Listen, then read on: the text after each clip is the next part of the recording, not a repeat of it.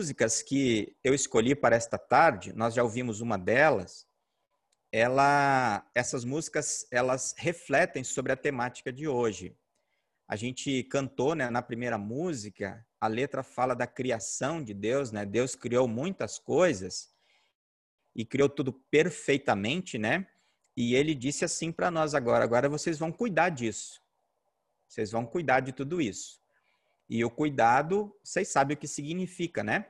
Cuidar é, com carinho, com amor, porque Deus nos deu tudo e a gente vai fazer o máximo para que isso se mantenha.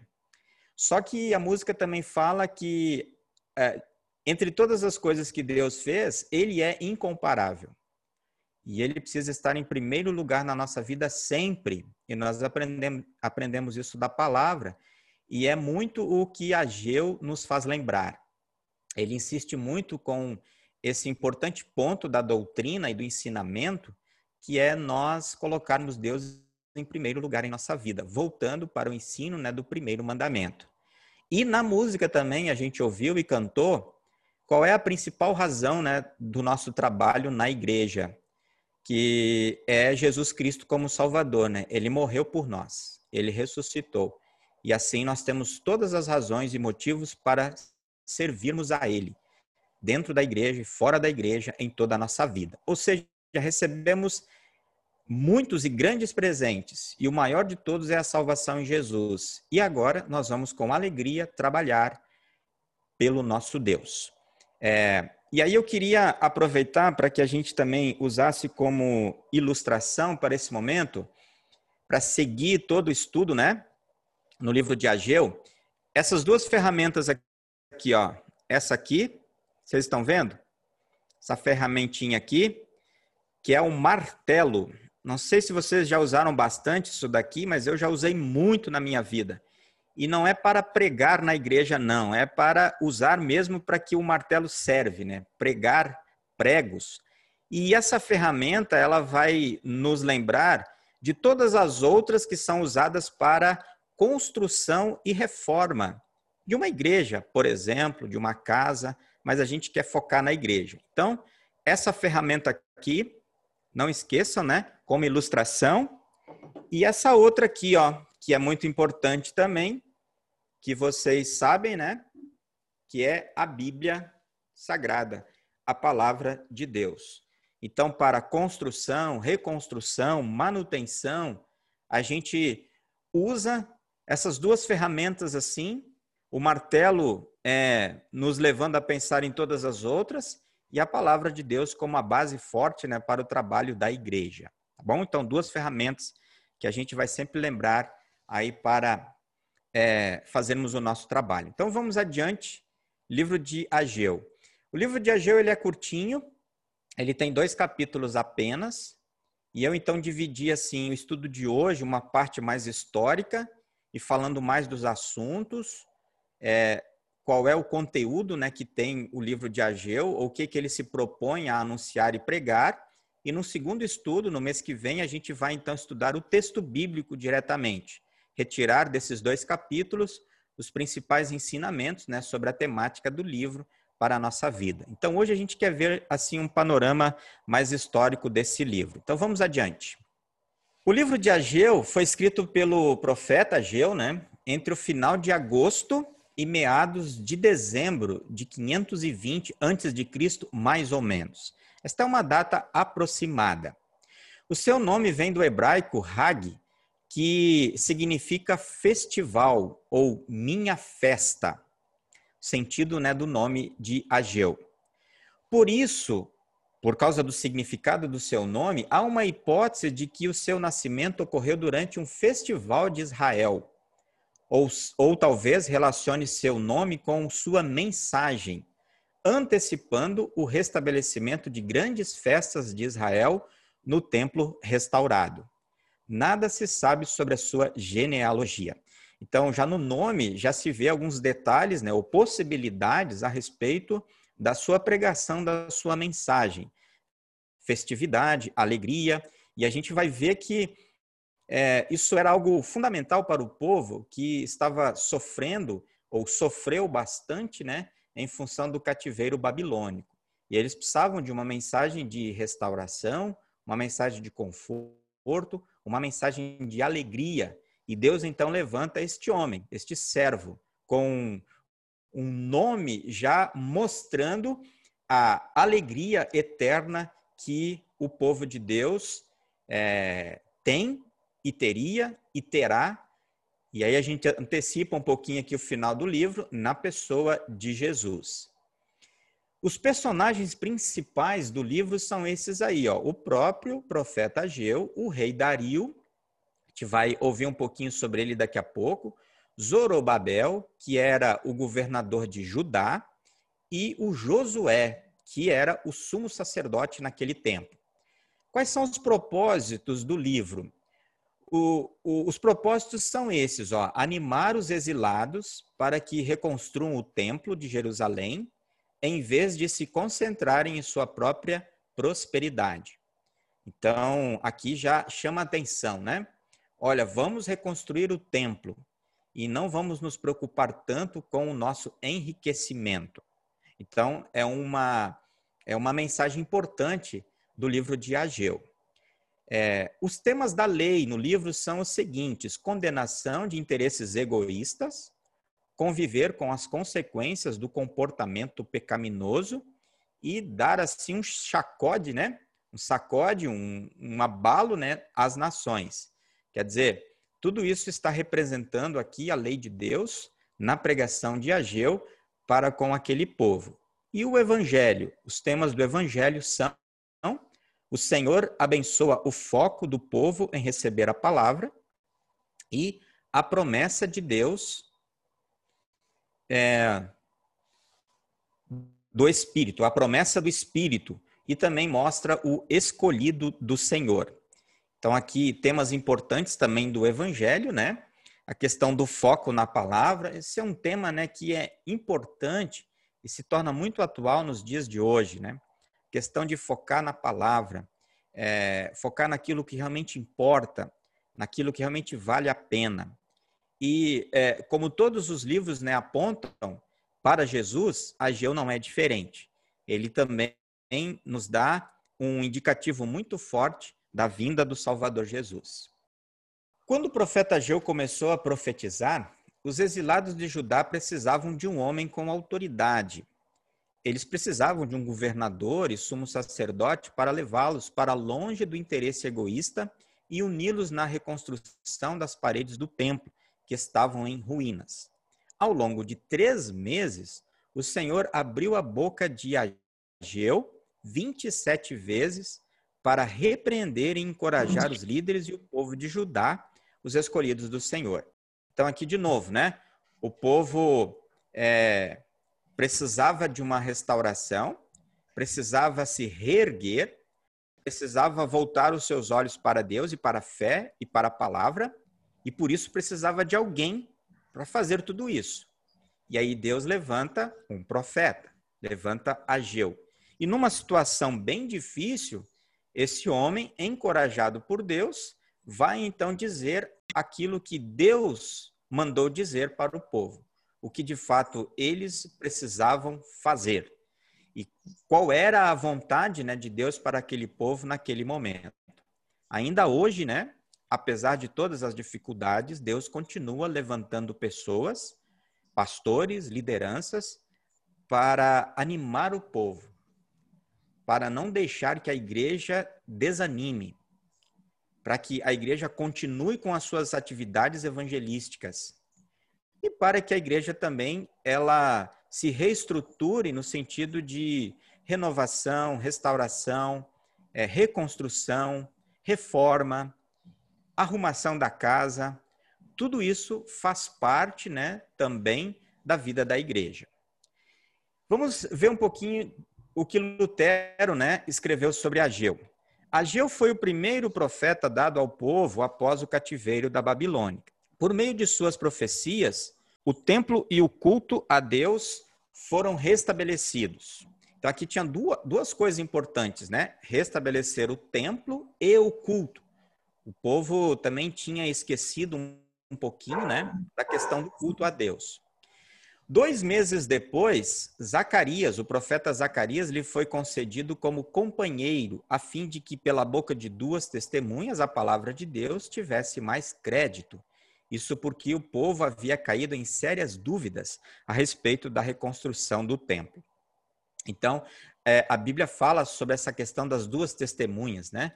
Então, dois dizendo a mesma coisa sobre Deus teria um valor maior do que apenas um. Então, Deus também é, sabe disso e ele dá isso para o povo. Então, Zacarias vai ajudar Ageu para que essa palavra tenha crédito. É claro que a palavra de Deus sempre tem crédito, em qualquer circunstância, mas o povo às vezes tem essa dificuldade.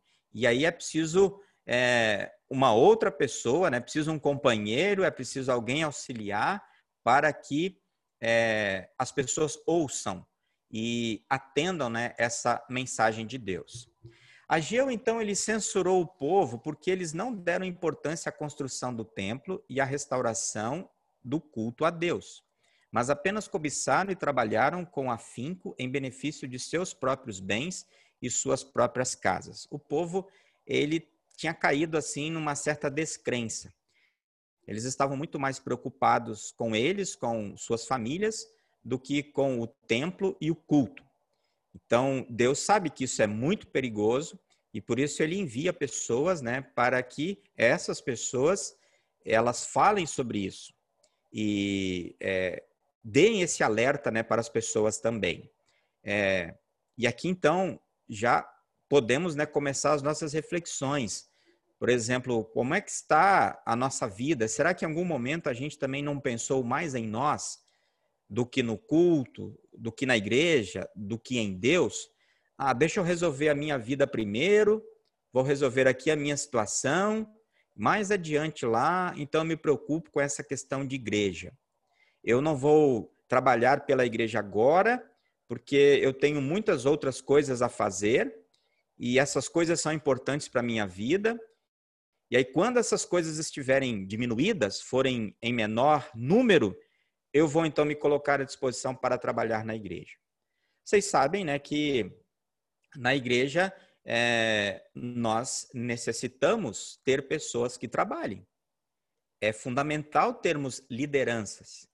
Se o povo de Deus não trabalhar pela igreja, não trabalhar na igreja, por exemplo, nos dias de culto, é muito difícil, diria impossível, você ter um culto ou a realização de um culto. Porque um pastor, ele não tem condições de fazer tudo sozinho. Ele pensa o culto, mas para que o culto aconteça, muita gente trabalha. E é isso que é bonito. Quando o povo de Deus trabalha para que o culto aconteça.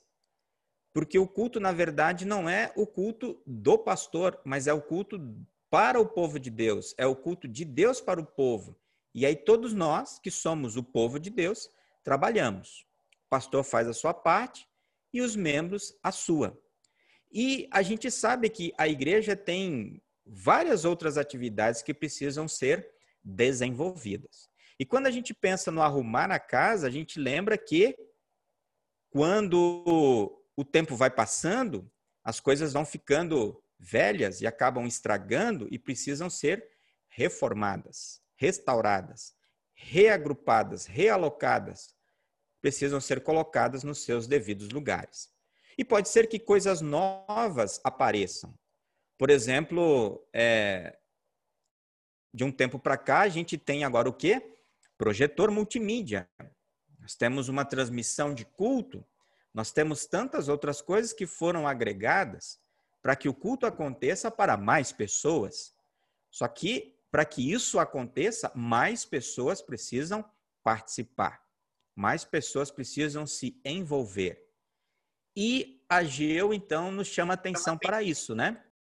Procurem conduzir a vida de vocês de uma tal maneira que vocês consigam, com o tempo que Deus dá para vocês, terem a vida de vocês no seu trabalho, na família, na sociedade e, ao mesmo tempo, na igreja. Esse é um grande desafio para nós, né? Organizarmos o nosso tempo de tal maneira que a gente possa, né, é, andar em todos esses caminhos aí, né, de atividades da nossa vida. Mas vamos adiante. Por isso o povo foi afligido, né, porque eles estavam pensando só neles, nas próprias casas e assim por diante, com caristia e com danos nas plantações, na produção de vinho, grãos e todo tipo de cereais. Então Deus de alguma forma precisou mostrar de uma forma dura, né, para eles é, o quanto eles estavam errados e precisavam se voltar voltar a favor né, daquele que é, criou, daquele que mantinha eles, né, o próprio Deus. Isso aconteceu para servir de exemplo a todos os ímpios que não davam importância à palavra de Deus e ao culto, e só cobiçavam encher os seus depósitos. Então, foi uma mensagem direta para essas pessoas, mas não era assim uma mensagem de condenação. Olha, vocês estão no inferno desde agora. Não, vocês podem mudar de vida. Se arrependam. Vocês estão agindo de forma errada. Pensar só em vocês, não na igreja e não no culto, é errado diante de Deus. Então, é preciso uma mudança nesse aspecto e nesse sentido. Então, a Geu nos chama para olharmos mais profundamente para a palavra de Deus. E eu mostrei aqui para vocês a ferramenta que é a Bíblia. E nós conhecemos isso, né? A palavra de Deus, a gente precisa olhar mais para ela. Ela é o nosso guia. Ela nos mostra como viver, nos mostra o que Deus pretende, como Deus nos ama, como Ele nos salva e perdoa. E aí, um olhar sempre para a palavra de Deus é fundamental. Toda atividade da igreja precisa estar baseada na Bíblia, precisa acontecer em função da Bíblia, porque é a Bíblia né, que nos orienta. O que, que a gente vai fazer? Ah, vamos fazer isso? Isso é possível dentro do contexto da Bíblia? É possível, então vamos fazer. Não, não é possível, então não vamos fazer. Que é a orientação que nós temos. E aí a gente sempre precisa voltar de novo. A Geu fez muito isso. Voltem para a palavra. Todas as obras de Deus, também a construção e reconstrução de templos, são muito boas. Então a gente pensa, né? É, cada templo que é feito, construído, pensemos na nossa Redentora. Eu estou aqui dentro agora, né? E vocês conhecem bem. Que grande construção, que grande obra que os nossos irmãos nos deixaram já 89 anos atrás. E agora a gente está desfrutando disso. E agora, é, uma vez construído esse templo, nós é, não precisamos construir aqui novamente. Nós vamos agora cuidar. Cuidar dele. Esse é o nosso trabalho. Então, construir novos templos e reconstruir, reformar, são obras de Deus através do seu povo. Porque um templo que é reconstruído, que é reformado, é, ele causa a felicidade daquele grupo que está ali reunido. E ele chama a atenção para os de fora também. E é um testemunho nosso para os de fora quando a gente mantém a casa de Deus bonita, organizada, bem equipada, preparada para receber as pessoas em amor em torno da palavra de Deus. A vontade de Deus é a grande obra que por fé vamos realizar. A vontade de Deus era que o povo reconstruísse o templo e voltasse as suas atenções para o culto. Então, essa ali, pessoal, essa é a minha vontade agora. Então, por fé, vamos realizar. Era a mensagem né, de Ageu. A palavra de Deus, ela sempre é a mesma, desde a criação e no nosso cotidiano. É aquilo que eu mencionei antes da palavra, né? Para o povo no tempo de Ageu, ela ensinou, mostrou os pecados, como Deus restaura, perdoa e qual era a vontade de Deus naquele momento. Para nós hoje também é assim, como sempre foi. Então ela é fundamental para as nossas atividades.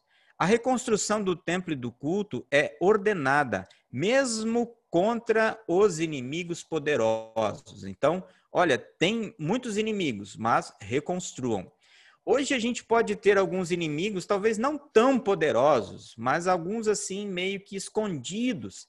Tipo, ah, isso não vai dar certo, é, isso é muito caro, a gente não vai conseguir, nós somos um grupo pequeno, poucas pessoas ofertam, é, vamos pensar num outro projeto. Esses são alguns inimigos né, que acabam atrapalhando as nossas atividades, né? Quando a gente pensa na questão de manter a igreja viva, e cada vez mais forte. E aí Deus diz assim: ó, eu estou com vocês, enfrenta esses inimigos e, como formiguinhas, trabalhem e o resultado ele vai aparecer. O povo era fraco, pequeno e estava cercado de fortes e violentos inimigos. Quer dizer, a situação deles lá não era assim tão tranquila, mas eles estavam com Deus. Mesmo assim, Deus enviou um profeta para encorajar a reconstrução. Vamos reconstruir tudo: a igreja e o culto. Tinha tudo para dar errado. O povo tinha a, acabado de sair de um período pesado de escravidão, eles deveriam se levantar contra um rei louco e mau e que não queria que o templo fosse reconstruído. Mais adiante a gente vai ver a mão de Deus conduzindo tudo. Então, para a situação atual que o povo vivia, é, tudo podia pensar assim: não, isso não vai dar certo. Mas eles estavam com Deus por meio do profeta Ageu. O exército do rei era tão grande que ele não sabia quantos soldados tinha. Então, isso era uma ameaça. As outras nações também não queriam que os judeus fossem é, é, reerguidos, ou eles queriam que os judeus fossem eliminados, totalmente extirpados da terra. Quer dizer, as outras nações tinham o povo judeu, judeu como inimigo. Mas vem Ageu e nos chama a ouvirmos a palavra de Deus. Vamos ouvir a palavra. É ela que comanda tudo e precisamos segui-la, mesmo que tenha forte resistência. Hoje a palavra de Deus encontra resistência também. E às vezes muito próxima da gente nessa resistência vem. É, mas Deus diz: não desanime. É, ela, a palavra, ela transforma. E o Espírito age pela palavra no momento dele. Então, o nosso trabalho qual é? É anunciar esta palavra. E as outras coisas Deus vai fazer. A palavra de Deus tem o poder de transformar resistência em apoio. Isso fica claro também no livro de Ageu, como aconteceu lá. Inimigos ferozes se transformaram em aliados pacíficos. Deus agindo, né, ali para que a coisa pudesse acontecer a contento da sua vontade. O rei que antes havia ordenado resistência ao projeto dos judeus, ordenou aos príncipes que auxiliassem o povo. Então já mudou de opinião, já mudou de ideia. Ao invés de é, bagunçar, vamos ajudar. Assim, o que parecia impossível tornou-se muito fácil por causa dos planos de Deus. Vejam, tornou-se fácil porque Deus agiu.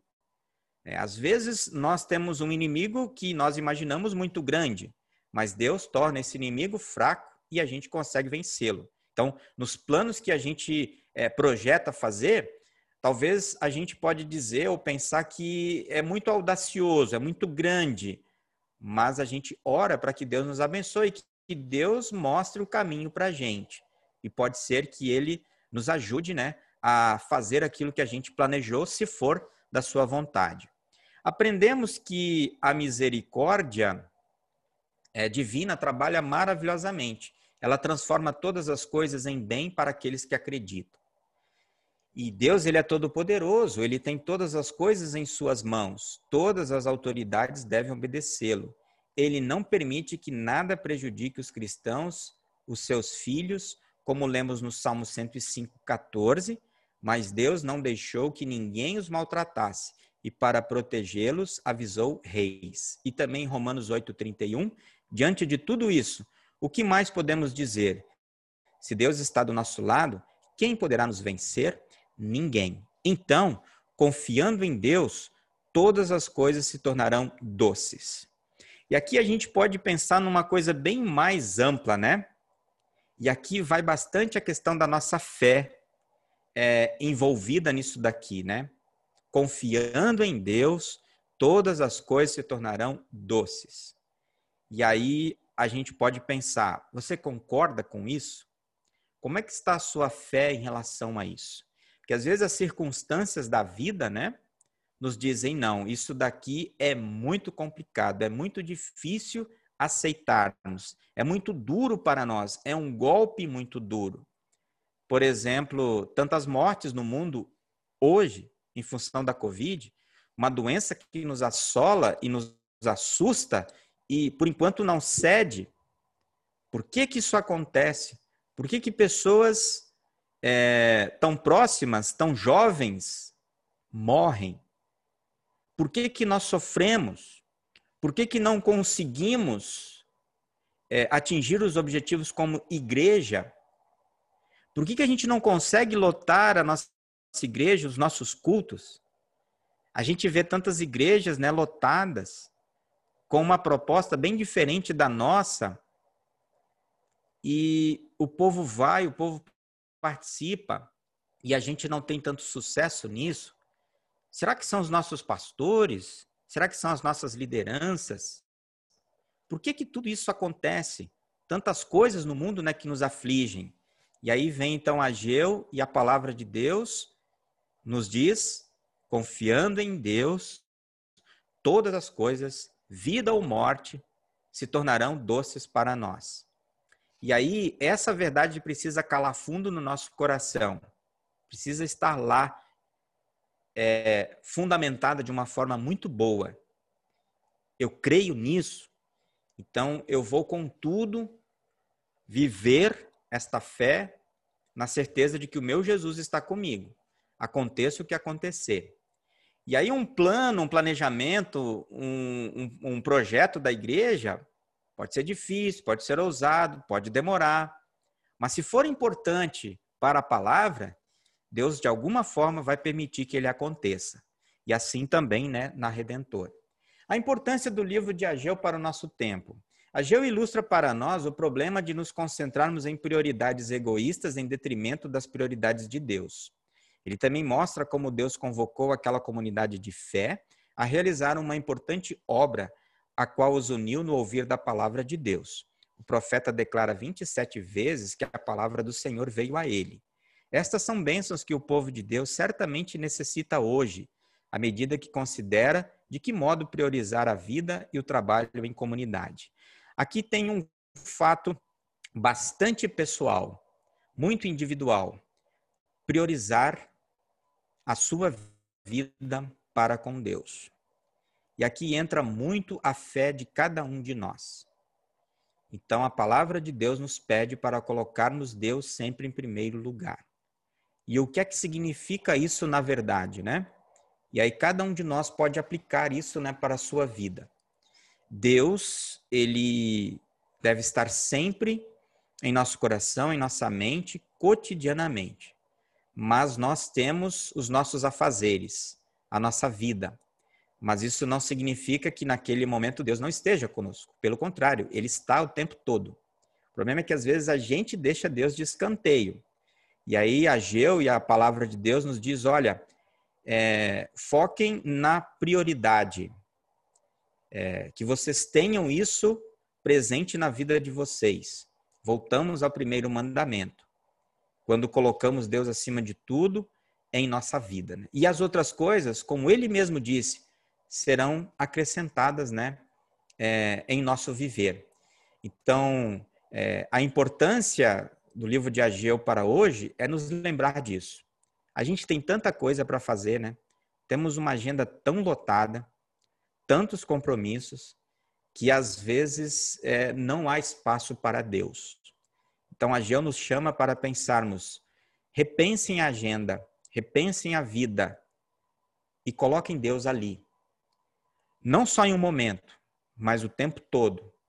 E assim, vocês estarão priorizando aquilo que de fato deve ser prioridade. Deus em cada momento né, do nosso viver. Ageu mostra a importância do culto a Deus segundo as ordens do próprio Deus. No Antigo Testamento, Deus deu ao povo um sistema sacrificial de culto para que as pessoas recebessem perdão dos pecados e tivessem comunhão com Deus. O templo era o lugar escolhido por Deus para os encontros com o seu povo. Deus exigia que o povo se aproximasse dele no templo por meio dos sacrifícios e agora pede que nos aproximemos por meio do sangue de Jesus Cristo. Então, aqui a importância do culto, gente. E é, para o nosso padrão de congregação e de igreja, o culto ele acontece semanalmente na igreja, no templo. Claro que ele pode acontecer também em casa, e deve acontecer em casa, com as nossas devoções reflexões. Mas é na igreja, no culto, que nós estamos ali diante do altar do Senhor. E nós cremos que Deus está ali presente naquele momento, como também em toda a nossa vida, mas ali, né, nos meios da graça, palavra, batismo e santa ceia, e ele está falando diretamente para nós por meio de um pastor, por meio de um é, servo, como falou por meio de Ageu, como ele falou por meio de Jesus Cristo e tantos outros, né, que vieram e falaram a respeito desse Deus. Então, é nesse lugar, né, é, para o qual Deus nos chama. Então, nós é, definimos aqui como redentor que aos domingos, 9h30 da manhã, nós teremos esse encontro com o nosso Deus.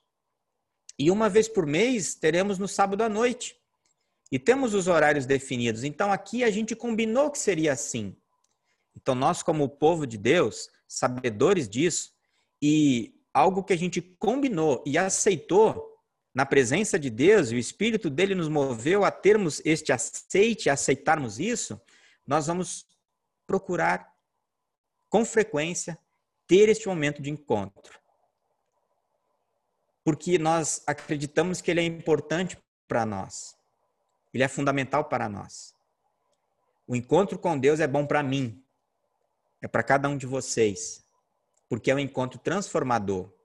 Então eu não deveria perder por quase nada nessa vida esse encontro. Hoje nós estamos impedidos né, de vir até a igreja, pelo menos numa grande quantidade. Mas temos o culto online que nos permite também termos aquele momento em casa. Olha que benção, que maravilha. A igreja chega dentro da casa de vocês por meio é, de um vídeo, computador, celular, enfim. E aí Deus fala para você a palavra dele, né, por meio do culto. Então, o culto é uma grande bênção. A igreja é uma grande bênção. E aí, para a gente manter esse sistema de culto que é tão bonito, os meios da graça, palavra, perdão, santa ceia e batismo, nós precisamos manter a igreja, precisamos manter o templo. O templo que nos foi dado de presente por pessoas que já estão com Jesus no céu, uma maioria deles, né? E agora nós temos o trabalho de manter, conservar. Para quê? Para que a gente tenha esse encontro com Deus no culto e para que as futuras gerações, os nossos filhos e netos e outras pessoas até possam ter também. Porque é no culto, é na igreja que nós temos o encontro com Jesus. Que pelo sangue dele nós temos perdão e salvação. Ageu também nos ensina a colocarmos Deus em primeiro lugar. Para ele, isso se demonstra com atividade física, produção de algo material, o templo. Então, o Ageu é interessante que ele coloca isso de uma forma bem prática. Ele diz: olha, é, colocar Deus em primeiro lugar nesse momento aqui para este povo é trabalhar. E o trabalho significa reconstruir, é coisa material. Por isso que eu mostrei o martelo antes. É estar lá para reconstruir. Então, povo, reconstrua. Vamos trabalhar mostrem é, na prática que Deus está em primeiro lugar na vida de vocês e vamos lá reconstruir o templo e, na sequência, o culto. E aí era também uma atividade espiritual, porque o Senhor havia inspirado essas pessoas, aquele povo, a fazer isso. Encontramos isso lá no capítulo 1, versículo 14. E aí Deus promete bênçãos para aqueles que o colocassem em primeiro lugar. Então Deus ele diz: ó, façam e vocês serão abençoados. E a gente sabe muito bem que isso significa né, na nossa vida. Então, para Geu, é, o colocar Deus em primeiro lugar, a questão da fé, também tinha a ver com prática. E no tempo dele, na situação dele, era reconstrução.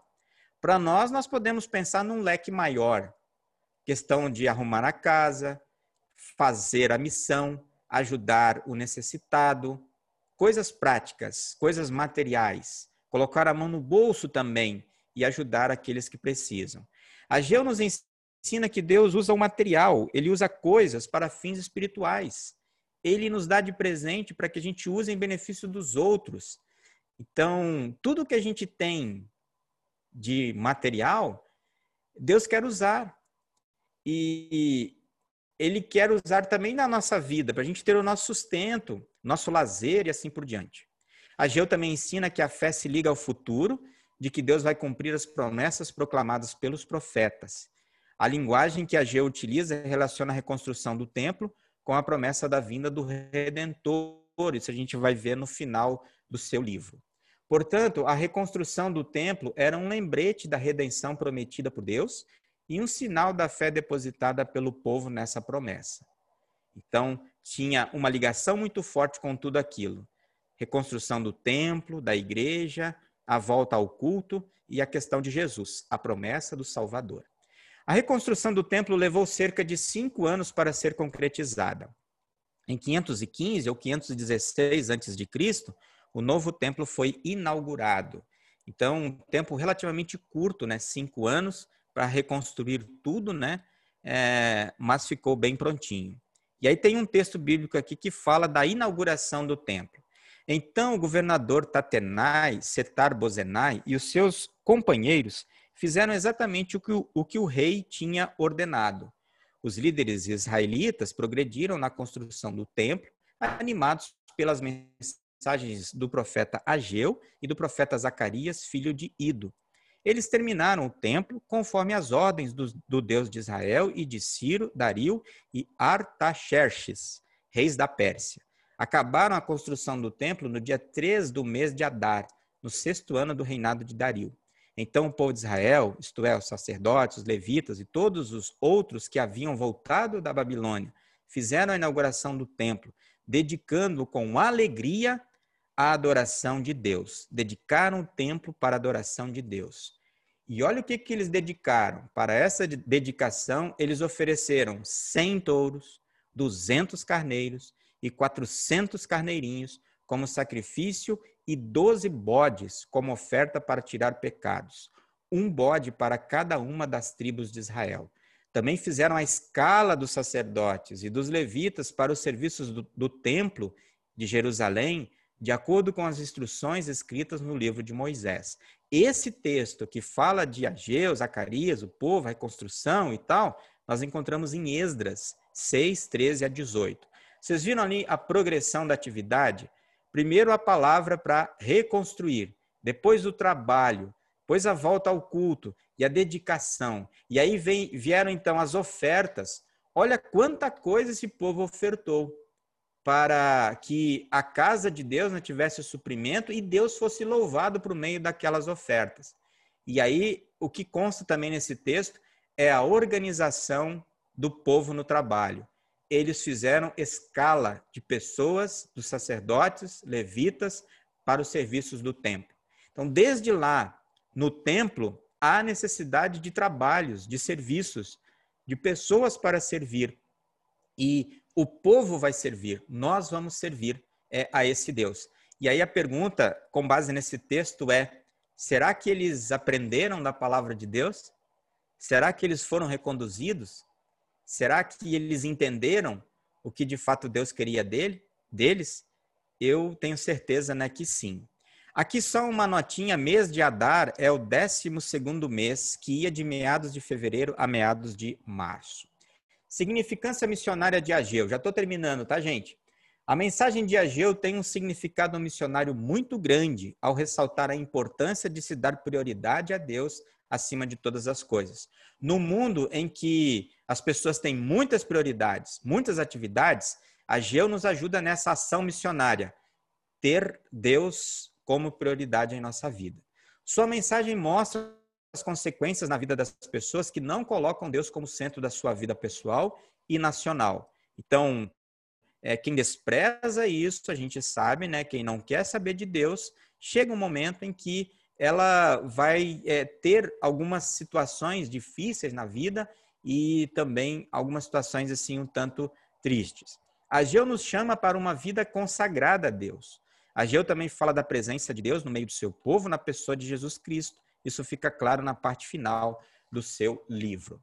Os filhos de Deus, sua igreja, os cristãos, mesmo sendo um pequeno grupo que permanecerem na fé, receberão a recompensa da vida eterna no céu. E aí tem um texto de Romanos 11:5 que diz assim: a mesma coisa também acontece agora, isto é, por causa da graça de Deus, ainda existe um pequeno número daqueles que ele escolheu. Isso aqui eu coloquei para a gente refletir, né, quando a gente olha para a congregação. Às vezes temos a sensação de que é um pequeno grupo que faz, que é um pequeno grupo que mantém. E eu não, não estou dizendo só da liderança, só talvez da, da diretoria. Estou me referindo ao grupo que pensa, que ama, que se preocupa e que mantém a congregação ativa e financeiramente, né, produtiva. E mas esses permanecem pela fé. E mesmo sendo pequenos, eles conseguem, pela ação de Deus, manter aquilo que é importante dentro do trabalho da igreja. E esses com certeza receberão uma recompensa. E que recompensa é essa? Não é material, mas é espiritual. Por isso, quando a gente olha para o nosso trabalho na igreja, a gente pensa assim: não, é sempre o mesmo grupo, é sempre o grupo pequeno. Não desanimemos, grupo pequeno ou sempre o mesmo grupo, mas continuemos o nosso trabalho, tentando trazer mais pessoas para aumentar este grupo, mas continuamos firmes a nossa caminhada, porque a gente sabe que a igreja é importante para nós e para as pessoas que ainda vão conhecer Jesus. E para fechar, Ageu então nos mostra tudo isso daí, ó, palavra, culto, templo, barra igreja, barra vida devocional, presença de Deus, Ageu nos chama a pensarmos e a agirmos dentro de tudo isso aí que a gente comentou. Então, é um começo do estudo, e aí no próximo a gente fala especificamente né, do texto bíblico de Ageu.